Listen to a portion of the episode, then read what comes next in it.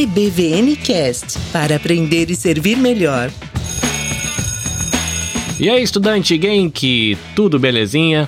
Seja bem-vindo ao EBVNcast, um podcast colaborativo feito a muitas vozes para contribuir com a sua capacitação, para que você, voluntário das igrejas brasileiras do Japão, tenha oportunidade de aprender e aprendendo ter aí novas ideias, novos insights para que você possa servir melhor a Deus, servir melhor a sua família, servir melhor a sua comunidade de fé e servir melhor a cidade aonde você mora. Eu sou Carlinhos Vilaronga, falando aqui da província de Shizuoka, no Japão, e neste episódio eu quero compartilhar com você um bate-papo que eu tive com o professor Alberto do Comitê Paralímpico Brasileiro. Nós estamos no mês de julho e todos, né, estavam com a expectativa do início das Olimpíadas de Tóquio 2020, mas infelizmente tivemos que colocar uma pausa por questões de segurança, mas ainda assim a gente pode aproveitar esse tempo para aprender, né? Aprender coisas novas e entre essas coisas novas aprender um pouquinho sobre o que são as Paralimpíadas, o que se faz, como se participa, como funciona, que esportes tem. E para explicar isso, o professor Alberto gastou um tempinho com a gente aqui do EBVNcast, foi muito gentil, muito atencioso. Tivemos também aí a intermediação da Tainá, que nos ajudou com a agenda, nos ajudou para combinar aí com a plataforma que a gente ia gravar. Essa entrevista ela foi gravada já há alguns meses atrás, ela deveria ter ido ao ar no início do ano, preparando a galera aqui do Japão, principalmente a gente que vive aqui na região de Hamamatsu, onde a delegação dos atletas paralímpicos estariam aí fazendo aclimatação. Então a intenção era de que este episódio fosse aí um aquecimento, preparando a galera para a chegada dos atletas, incentivando as crianças a saber o que é, quais são os esportes e assim ter interesse de ir lá na cidade de Hamamatsu, dar um abraço nos atletas, conversar, tirar uma foto, dar um incentivo, já que a gente vive relativamente longe de Tóquio, mas a gente poderia compartilhar um pouco com os atletas enquanto eles estivessem fazendo a aclimatação aqui. Essa oportunidade não vai acontecer este ano, mas eu quero compartilhar com você então no mês que seria a abertura das Olimpíadas, esse bate-papo que eu tive com o professor Alberto. Espero que você goste, então ajeita aí o seu foninho de ouvido, regula direitinho o seu volume para você aproveitar bem o bate-papo. Bom episódio para você. EBVN Cast para aprender e servir melhor. Professor Alberto, bem-vindo ao EBVN Cast. Para mim, que é um prazer, Carlinhos, muito grande, para mim pessoalmente, para o Comitê Paralímpico Brasileiro, poder participar aí do podcast que vai trazer aí algumas é, ações e mostrar aí o Brasil Paralímpico para o Japão, mas principalmente aí para a cidade que vai nos acolher, que vai ser aí o Brasil no Japão é, em agosto próximo. Professor, eu tenho uma tradição aqui no podcast que eu sempre peço para o convidado se apresentar. Então, por favor, professor Alberto, por professor Alberto, vai ficar à vontade. Bom, meu nome é Alberto Martins da Costa, sou professor de Educação Física, sou hoje atualmente diretor técnico do Comitê Paralímpico Brasileiro e tenho a honra de chefiar a delegação do Brasil é, em Tóquio 2020, mas já tive essa oportunidade de chefiar em quatro outras Paralimpíadas, vários mundiais para pan-americanos. Então, para mim é sempre uma honra muito grande poder chefiar a delegação do Brasil Paralímpico em Jogos eh, Paralímpicos, Mundiais, Parapanamericanos e outros grandes eventos. Primeira pergunta que eu queria fazer era o que é o Comitê Paralímpico Brasileiro, mas me surgiu essa dúvida, né? Porque eu sempre achei que era Comitê Paraolímpico Brasileiro e eu percebi aqui olhando a página de vocês que é Comitê Paralímpico Brasileiro. É errado falar Paralímpico? Se deve falar Paralímpico? Como é que funciona esse negócio com essas palavrinhas que confundem a gente? Não, na realidade não, não é errado dizer paralímpico ou paralímpico. Né? Na realidade, nós usávamos até um tempo atrás o termo paraolímpico. E aí o Comitê é, Internacional, Comitê Paralímpico Internacional, como é uma terminologia utilizada principalmente na língua oficial do Comitê Paralímpico Internacional, o Paralympic, então é, solicitou aos, aos comitês é, nacionais que desse uma homogeneizada no termo. Mas aqui no Brasil mesmo, nós utilizamos ambos os termos, tanto para olímpico como paralímpico. Como é, a nomenclatura para o, o Comitê Internacional é Paralímpico, nós utilizamos atualmente a terminologia Comitê Paralímpico, Inter, é, Paralímpico Brasileiro. Mas não é nenhum erro em falar paralímpico ou paraolímpico, porque o paraolímpico já é mais é, é portuguesado, né? já é mais brasileirado. e então, por curiosidade, o que é o Comitê Paralímpico Brasileiro? É, o Comitê Paralímpico Brasileiro é a instituição representativa do esporte né, paralímpico, ou seja, a gente chama de esporte paralímpico todas as modalidades esportivas constantes do programa dos Jogos Paralímpicos, que hoje são 22 modalidades, né, 23 se nós dividirmos aí o, o, o ciclismo né, de estrada e o ciclismo de, é, de pista né? mas todas as modalidades que fazem parte dos Jogos Paralímpicos são chamados de esporte paralímpico. E o nosso comitê, o comitê, né, ele é o órgão representativo diante do Comitê Internacional né, para representar o Brasil nos Jogos Paralímpicos, Jogos Continentais, como Parapan-Americanos e, e campeonatos, é, alguns campeonatos mundiais porque nós também funcionamos como uma federação né, de algumas modalidades, tais como o atletismo, a natação, o alterofilismo, o tiro esportivo. São modalidades que nós somos responsáveis pela gestão e administração, ou seja, nós funcionamos como uma confederação. Porque nós temos, Carlinhos, modalidades, e é importante que as pessoas conheçam, nós temos modalidades que são que têm gestão em, em confederações é, específica do esporte paralímpico, como por exemplo o, o vôlei sentado, como por exemplo o basquete em cadeiras de rodas, né, e algumas outras modalidades, como a BISFED, que é da bocha paralímpica. Temos modalidades esportivas que são é, que tem a gestão de confederações é, olímpicas e que lá na sua, na, na, sua estrutura tem um setor paralímpico, então podemos ter aí né, a Confederação de Tênis, né, que tem o tênis em cadeira de rodas, a Confederação é, Internacional de Tênis é, de Mesa, né, Table Tênis, que também tem uma, um, um, setor, um departamento que cuida do tênis é, paralímpico, é, e várias outras, o remo, a canoagem, né, e muitas outras modalidades. E temos né, aquelas que são específicas por deficiência, como é o caso, por exemplo, da Federação Internacional de Esporte para Cegos. Né? Hoje a IBSA, que, trata, que tem a gestão do judô, do goalball, né? então, e do futebol de cinco, né? que são específicos para cegos. Então, essa é a nossa estrutura paralímpica. Eu até aproveito, se, se você me permite. Claro, fica nós à vontade. Temos um, nós temos um curso EAD que se chama Movimento Paralímpico. É um curso sobre introdução ao esporte paralímpico. E ali mostra é, por exemplo, os conceitos básicos do esporte paralímpico, é realmente uma introdução às, às principais deficiências que fazem parte do esporte paralímpico, as modalidades, um pouco das modalidades paralímpicas. É um curso que a gente desenvolveu para capacitar professores nas escolas.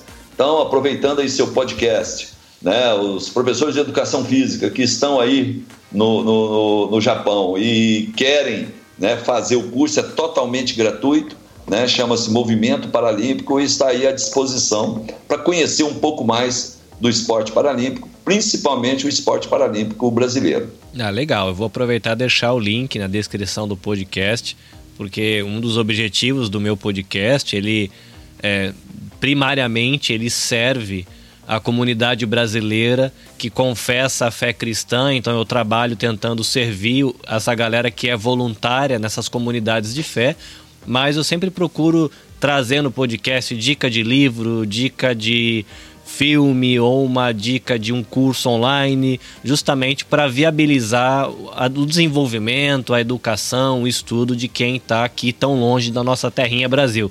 Né? Então, saber que tem um curso online sobre um tema tão legal e ainda na faixa inteirinho do grátis, então isso é isso. bom deixar aqui para a galera é, saber. Bom, uma outra curiosidade que eu tenho, né, aproveitando o ensejo, eu sei que a Olimpíada tem há muito tempo. Né? A gente tem essa história de que Olimpíada tem a ver com Olimpo, tem a ver com Grécia, e inventaram um tempo atrás, segundo o oráculo o senhor Google, em 1896, mais ou menos, começou as Olimpíadas modernas. A minha curiosidade é se quando começou as Olimpíadas modernas, desde esse comecinho já tinha esporte paralímpico no meio ou não? Não. É, na realidade, é, inclusive só aproveitando o gancho, né, 2020 o Brasil faz é, 100 anos, um centenário de participação nas Olimpíadas. Né? O, então o Comitê Olímpico Brasileiro está aí comemorando os seus 100 anos de participação nos Jogos Olímpicos. Mas a, a Paralimpíada, na realidade, é, ele começou, ela começou em 1960 em Roma, né, nos Jogos Olímpicos de Roma. Logo depois, é, os Jogos de Stockmann-Deville, né, foi é, transformado em Jogos Paralímpicos, ou seja, a partir de 1960 começou-se a mostrar né, o esporte praticado pela, pela pessoa com deficiência, que é, foi levado por Dr. Gutmann, que é um austríaco, né, que médico, neurologista, neurocirurgião, que desenvolvia o esporte como um instrumento de reabilitação no, no hospital de Stock Mandeville. Então, a partir de 1960, mas nem sempre foi essa teve essa regularidade de se realizar nos mesmos nos mesmos moldes nos mesmos locais das Olimpíadas, as Paralimpíadas. Não, nós tivemos aí alguns atropelos, né, como na Alemanha, né, e como também no Canadá e alguns outros, alguns outros locais que não se realizaram nos mesmos anos. Mas a partir de Pequim, 2008, né, selou-se um acordo entre o Comitê Olímpico Internacional e o Comitê Paralímpico Internacional, que se tornou obrigatório né, a realização dos Jogos Paralímpicos sempre depois dos Jogos Olímpicos. Então existe um acordo né, que hoje aquele país que se candidata aos Jogos Olímpicos, né, naturalmente ele também tem a obrigação de estar candidatando aos Jogos é, Paralímpicos, porque hoje é uma, uma só estrutura né, dos Jogos Olímpicos e Paralímpicos. Então, a gente acredita que a partir de 1960, que a gente começou a entrar nos Jogos, né, é... agora já é institucional né, essa, essa união entre os Jogos Olímpicos e os Jogos Paralímpicos. O professor citou um pouquinho antes da conversa que a gente tem por volta de 22 e dependendo da maneira como se conta, é 23 modalidades.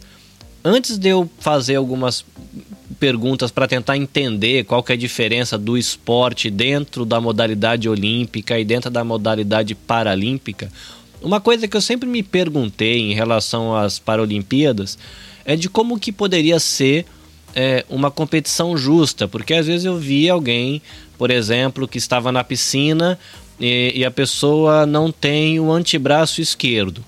E eu vi um outro atleta de que ele não tinha as duas pernas e os dois braços. Eu ficava confuso, falei, caramba, não consigo entender como é que pode ser uma competição justa entre os atletas, sendo que a diferença do desafio físico ali é tão grande. Como é que funciona isso internamente?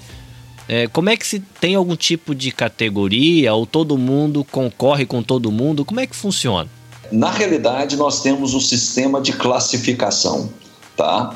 Para os deficientes visuais, nós temos a classificação médica, né, onde ele é dividido em três classes, né? Um que é o cego total, que a gente chama de B1, né? O outro que é visão subnormal, que é B2, e o B3 que também é visão subnormal, mas tem um pouco mais de acuidade, né, é, do que o, o B2. Para os deficientes físicos, nós temos várias categorias dependendo da modalidade. Então, cada modalidade tem o seu sistema de classificação para tentar dividir as classes de tal forma que o, a competição seja o mais justa possível. Então, hoje nós temos, é, no, nos primórdios dos Jogos é, Paralímpicos, a gente tinha classificação médica, ou seja, ele era classificado simplesmente pela lesão, pelo tipo de lesão e pela lesão. Hoje a classificação ela é funcional. O que, que quer dizer isso? É o impacto que a deficiência tem na performance do atleta naquela modalidade ou, mais especificamente, naquela prova. Então, eles são divididos em classe. Por exemplo, na natação, são 14 classes, né? Então, eles são divididos em 14 classes, e dentro dessas classes procura-se homogeneizar, não digo homogeneizar, mas é, fazer com que os atletas com é, classes funcionais ou com potencialidades funcionais mais semelhantes possam competir, fazendo com que a competição possa ser o mais justa possível. E isso se dá em todas as modalidades esportivas de forma diferente, porque cada uma dessas modalidades tem características tem requisitos de habilidades, né, de capacidades diferentes. Então, o atletismo tem um sistema de classificação, a natação tem um sistema de classificação, o vôlei sentado, o basquete em cadeira de rodas, o rugby, enfim, cada uma dessas modalidades estrutura e organiza essa classificação para que a competição possa ser o mais justa possível. Então, muitas vezes você vê um amputado de pernas nadando com um indivíduo que é paralisado cerebral e tem os quatro membros, você fala: olha, mas não é justo. Mas se você verificar a funcionalidade dele dentro daquela modalidade ou dentro daquela prova, você vai ver que ela é o mais justa é, possível. Então, esse é o espírito da classificação funcional. É bom saber, né? Que aí também é, estimula, eu acredito, que o atleta a concorrer eu sei que os atletas paralímpicos têm todo um senso de comunidade, eles se ajudam, você vê como eles comemoram a vitória uns dos outros, é bem legal é, ver como é que isso funciona nas quadras e nas piscinas, mas é legal saber de que eles têm a oportunidade também de se desafiarem, né, enquanto eles estão praticando esse esporte.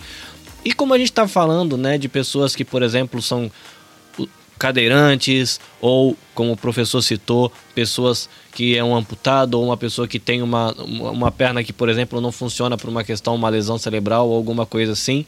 É, dentro dos esportes que a gente tem, quais esportes utilizam, por exemplo, cadeiras de rodas? Eu sei que tem corrida, eu vi aqui que tem rugby. que mais que tem que utiliza, por exemplo, cadeira de rodas? Olha, nós temos, eu vou, vamos ver se eu consigo lembrar da maioria. Nós temos o basquete em cadeira de rodas, nós temos o rugby em cadeira de rodas, nós temos o tênis de mesa, tem também uma prova que utiliza cadeira de rodas. É, nós temos o tênis de campo em cadeiras de rodas, nós temos esgrima é, em cadeiras de rodas, é, o atletismo, logicamente a corrida, a maratona é, de, em, em, cadeiras de rodas. Nós temos o badminton é, agora, que vai ser inclusive é, apresentado, né? apresentado não, já a primeira disputa aí no, em Tóquio, né? Então, Deixa eu ver se eu me lembro de mais alguma. Esgrima, eu falei. Nós temos o tiro esportivo, que alguns também têm, são, estão sentados em cadeiras de rodas para fazer é, o tiro. Né? Não sei se eu me olvidei aí de, de alguma outra modalidade, mas são. É, é, logicamente, nós temos também o ciclismo, né? que tem a handbike, né? que, tem, que é, utiliza também uma bicicleta que é é, tocada com os membros superiores para tetraplégicos, paraplégicos que não podem pedalar, né? Com os pés, então eles fazem então a, o, com a, a handbike. Com certeza eu devo ter esquecido mais alguma. né? É, o tiro com arco, né? A, a Tainá está mostrando aqui para mim. Então, são é, essas as modalidades. E, logicamente, eu, eu falei de esportes de verão. Né? Mas nos esportes de inverno nós temos também o esqui alpino, né? o esqui cross country, que não utiliza a cadeira de rodas, mas utiliza um, um, um tipo trenó, né? que são para paraplégicos e, e deficientes de, de, locomo, de locomoção, dificuldade de locomoção, que fazem essa utilização. Tá? Então, é, a bocha, né, que é também um esporte de, de, de, que é utilizada da cadeira de rodas, ou seja, ele senta na cadeira de rodas, muitas vezes uma cadeira de rodas elétrica, né, porque são lesões mais graves, né, que utilizam. E sabe que acompanhando o Instagram do, do Comitê Paralímpico Brasileiro, eu matei uma curiosidade de alguns meses, porque faz algum tempo que eu estou acompanhando o Instagram de vocês e eu vi a foto de um atleta que eu não vou lembrar o nome, que ele usava um capacete e ele tinha algo que me parecia como um pedaço de um taco de sinuca preso ao capacete. E eu olhava as fotos daquele atleta, e eu olhava os restos das fotos para entender qual. Eu falei, eu não consigo entender qual é o esporte que esse atleta pratica, porque eu não consigo ver nenhum outro atleta com esse acessório na cabeça. O que será que ele faz? E eu ficava encucado, porque eu vi várias fotos dele nos campeonatos. E eu falei, o que, que ele joga? E recentemente postaram um vídeo da equipe de bocha treinando. Bocha, e eu vi o atleta lá, falei, descobri! Eu descobri que eu ficava muito. Como é, onde é que usa isso? Que eu não consigo entender que esporte que usa esse pedacinho. Aí eu vi que ele tinha uma rampa e de que lá da cadeira de roda deles ele tu ele dá joga e tava fazendo treinamento. Eu fiquei muito feliz. Eu não lembro o nome dele, mas fica aqui para você meu abraço, que eu fiquei muito curioso de saber o que você fazia.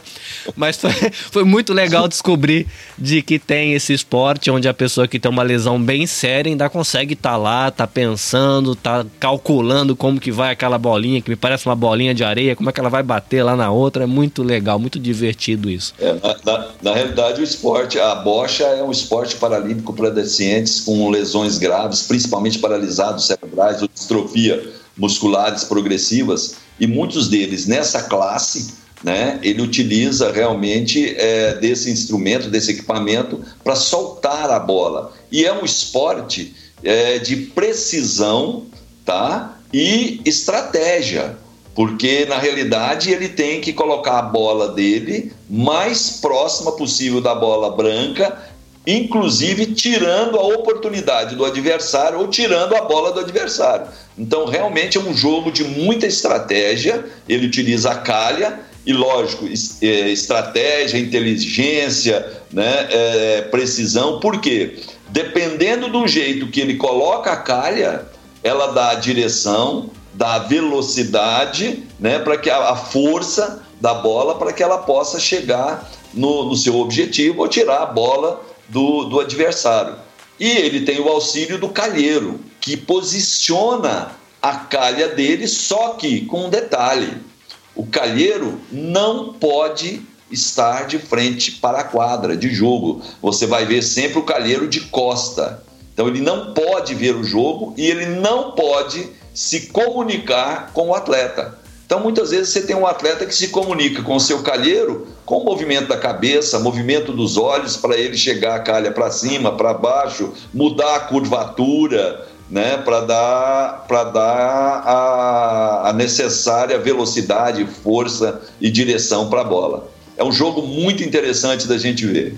Eu vi um vídeo, acho que foi hoje pela manhã, aqui manhã, aqui no Japão para mim, é, da galera na academia fazendo exercício, se preparando fisicamente. Eu não sei de qual esporte era a galera, se era de todos os esportes, mas era um vídeo, um videozinho onde mostrava a galera malhando. Eu fiquei impressionado porque eu não consigo fazer agachamento comigo mesmo. E a galera lá fazendo agachamento com, sei lá, 150 quilos nas costas.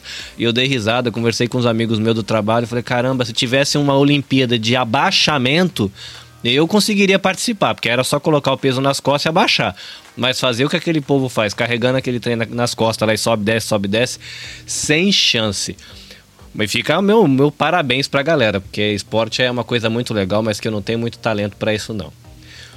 Professor, eu tô olhando aqui uma listinha e me chamou a atenção que tem algo chamado futebol de 5 e goalball. Na minha cabeça gritou gol é futebol. É, o, qual que é a diferença do futebol de 5 pro goalball? Na realidade, o futebol de 5 ele é uma modalidade é, praticada por atletas com deficiência visual é, para os Jogos Paralímpicos cegos. São atletas B1 né, que não tem visão ou tem percepção luminosa, mas não tem acuidade visual para poder distinguir né, é, qualquer, qualquer objeto à distância de ou é, a qualquer distância.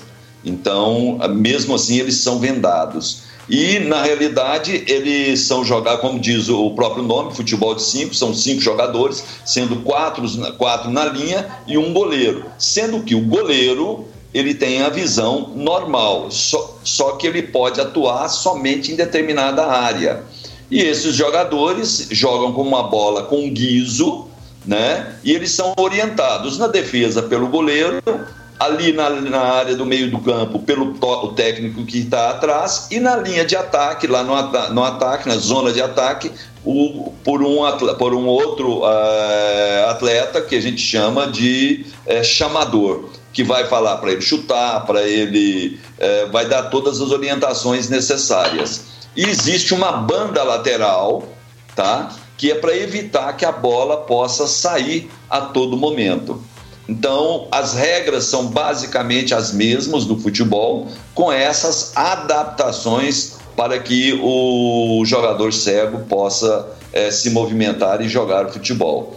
Com relação ao goalball, né? É, ele é jogado numa quadra de 18 por 9, se a gente pensar bem na área do esporte, pessoal da educação física sabe, é uma quadra de vôlei, né? com uma, uma trave ou um gol né? de 1,20m por é, 1,30m por, por 9 metros, com três jogadores de cada lado, e o objetivo é você lançar uma bola mais ou menos do tamanho da bola de basquete, com guiso também, né, com as mãos, rasteira e fazer o gol na, no gol adversário. Então, esse é o goalball, que é um esporte, é o único esporte concebido especificamente para as pessoas com deficiência, no caso, deficiência visual, porque todas as outras modalidades são modalidades é, esportivas é, olímpicas ou esporte convencional que são adaptados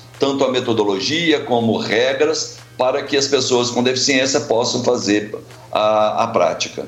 Se tiver um jovem, um adolescente ou uma criança, de repente a família vai ouvir esse bate-papo e tem um filho com deficiente, ou mesmo um adulto que ficou deficiente por um acidente, por uma enfermidade ou por nascimento, enfim, e ele tem interesse em começar é, esportes é, para se preparar, por exemplo, sonhando em chegar a uma Paralimpíada. Por onde se começa isso no Brasil? É pelas escolas? É por campeonatos regionais? Como, como é que funciona a estrutura? É, hoje nós estamos fazendo, é, hoje com a questão da, da lei da inclusão, em que as crianças com deficiências estão também frequentando as escolas regulares, a gente tem um grande projeto, através inclusive do curso EAD, de capacitar os professores de educação física nas escolas para fazer a iniciação do esporte e também utilizar o esporte como instrumento, como ferramenta de inclusão social dessa criança junto com as outras crianças na, na escola regular. Mas nós já temos, tanto aqui no, no Comitê Paralímpico Brasileiro, nosso centro de treinamento, nos nossos centros de referências, em vários clubes e associações é, de lutas das pessoas com deficiências por várias cidades, quase todas as cidades do nosso país, é, iniciação ao esporte paralímpico. Então, é, se houver esse interesse, podem entrar em contato ou com uma federação ou confederação é, esportiva, ou pode entrar em contato com o próprio Comitê Paralímpico Brasileiro, que nós teremos aí o grande prazer é, em indicar um clube ou um local mais próximo da sua casa, onde ele possa aí é, saber um pouco mais do esporte paralímpico e praticar o esporte. E, logicamente, em termos de competição, nós temos os Jogos Escolares Paralímpicos, que acontecem em novembro aqui no, no nosso centro de treinamento, que é o maior evento esportivo escolar do mundo. Né? Na última, nós tivemos mais de mil crianças e jovens, adolescentes aqui praticando, é, fazendo, participando da, dos jogos escolares. Né? Nós temos cursos de formação, escolas de esporte paralímpico. Então, é, existe aí essas possibilidades e aqueles que tiverem interesse, nós ter, estaremos aqui à disposição para dar todas as informações que forem necessárias. Nesse ano de 2020, aqui para o Japão, a galera que vem para cá será um grupo de mais ou menos quantos atletas? Olha, a delegação como um todo a gente espera que seja aí entre 395 a 415 pessoas, é, entre técnicos, staffs é, e atletas. A gente imagina que teremos aí em torno de 380 atletas exclusivamente. Eu estou vendo aqui no site que tem uma pergunta que me deixou curioso: quantas medalhas o Brasil já conquistou nos Jogos? De cabeça eu não sei mas são eu tenho isso olha é, é, realmente na, na, na, memória eu não sei. Em todos os jogos eu não sei né? Mas é, nos jogos para pan-americanos por exemplo a gente é, alcançou todos os recordes de medalhas onde a gente atingiu 124 medalhas de ouro né? E o total de 356 medalhas ao todo né? Então, a gente foi campeão dos Jogos Parapan-Americanos né? e a gente espera no Japão né, ter a mesma a atuação e permanecer aí entre as dez maiores potências do mundo. E fica a expectativa né, da gente ter a oportunidade de tomar um chá com essa galera toda aqui, né? A gente se encontrar aqui para o centro de Ramamatos e tomar um chazinho, tomar um sorvete, que vai ser muito legal. Professor, se alguém quiser continuar acompanhando as postagens que o Comitê Paralímpico faz, onde que ela pode conseguir informação nas redes sociais ou mesmo site, de repente canal do YouTube, alguma coisa, onde o pessoal encontra vocês na internet? É, com certeza, no nosso site, né, cpb.org.br, é um site que é bastante visitado e ali a gente tem muitas informações nas redes sociais no, no Instagram, eu vou pedir ajuda aqui da, da Tainá, que é CPB, CPB Oficial, né? no Facebook também, CPB Oficial, e no nosso Twitter também, né? CPB Oficial. Então a galera pode aí entrar e nós temos aí um, um, uma equipe é, muito legal lá na comunicação que responde, que está se inteirando com aqueles internautas. Né? É, nós temos também o um podcast aqui que é feito pelo presidente Misael. Né? O pessoal pode ficar atento aí. Não sei se você já teve a oportunidade de assistir o podcast, né? que também traz algumas novidades, principalmente agora, né? nessa época aí do, dos Jogos Paralímpicos de Tóquio 2020. A gente está aí é, trazendo isso. E além do mais, nós temos um, um um projeto do selo, é, selo paralímpico que é um, um, uma parceria com o Grupo Globo, que temos aí várias modalidades, vários eventos sendo transmitidos né, pela, pelo Sport TV, né, pela, pela Rede Globo. Agora mesmo em março nós devemos ter aí o Open, é, o Open Internacional de Natação e Atletismo, né, que vai acontecer aqui no centro, no centro de treinamento paralímpico e também fica aí a dica para o pessoal acompanhar a performance do Brasil já é, galgando aí os primeiros degraus rumo a Tóquio 2020. Coisa boa. Professor, obrigado por ter cedido aí alguns minutos da sua manhã. Imagino que no corre-corre, né? Ano de Olimpíada, tá todo mundo correndo. Mas agradeço a dedicação, Agradecimentos também a Tainá, que foi muito gentil aí, atendeu, realmente respondeu, deu atenção. Faz várias semanas que está trocando e-mail para a gente tentar acertar a agenda. Acho que até meses, a gente se falou, acho que a primeira vez no ano passado. Mas foi bem legal a atenção que o pessoal da equipe de comunicação realmente deu para um, um cidadãozinho brasileiro aqui do Japão. E respondeu com muito carinho, conseguiu um tempinho na agenda para bater um papo com alguém da equipe e poder entender um pouco melhor. E a minha, minha expectativa, a minha esperança de que o pessoal ouvindo esse nosso bate-papo. Fique curioso de ver as redes sociais, de começar a seguir, de visitar o site, inclusive fazer o curso e principalmente que é a minha expectativa de que o pessoal se disponha, né, de repente, fazer parte do grupo de voluntários chamado Torcida Brasil, que foi organizado aqui pela Prefeitura de Hamamatsu, que está da última vez que eu tive contato, são mais de mil pessoas que se candidataram a estar tá voluntariamente doando parte do seu tempo enquanto a galera estiver fazendo aclimatação aqui em Ramamatos, para ter um tempo para conversar, para auxiliar, para participar dos treinamentos, fazer limpeza, carregar muamba, tudo que tiver vai ter gente para fazer tradução. Vai ser um tempo muito bom, acho que tem muito para a gente aprender e mostrar um pouquinho de como é bom comer onigiri, tomar chá verde, que isso é legal para caramba comer aqui também. E vai ser um prazer receber os atletas aqui para poder ter esse tempo da gente bater um papo. Mais uma vez, obrigado, professor.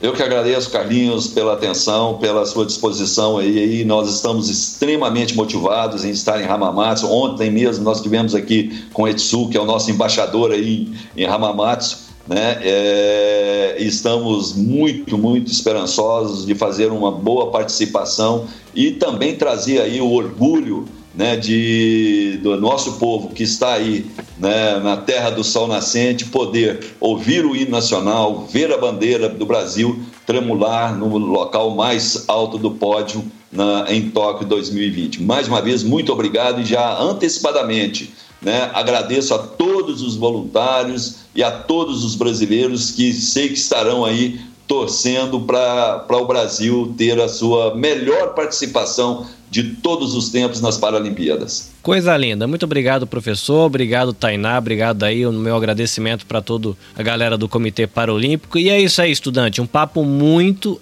agradável e fica o meu convite para você olhar a descrição do podcast, fazer o curso que tem disponível no canal lá no site do Comitê Paralímpico Brasileiro, seguir eles nas redes sociais que você prefere, seja Facebook, seja Instagram, seja Twitter, e dar o joinha para a galera quando ela estiver treinando, deixar sua palavra de incentivo para os atletas e quando eles chegarem aqui em Ramamatos, pegar sua garrafinha de chá verde, seu onigiri e gastar um tempo trocando ideia com esses atletas que vão estar tá aqui representando o nosso Brasilzão na terrinha do sol nascente. Abraço para todo mundo e até o próximo episódio. Sayonara!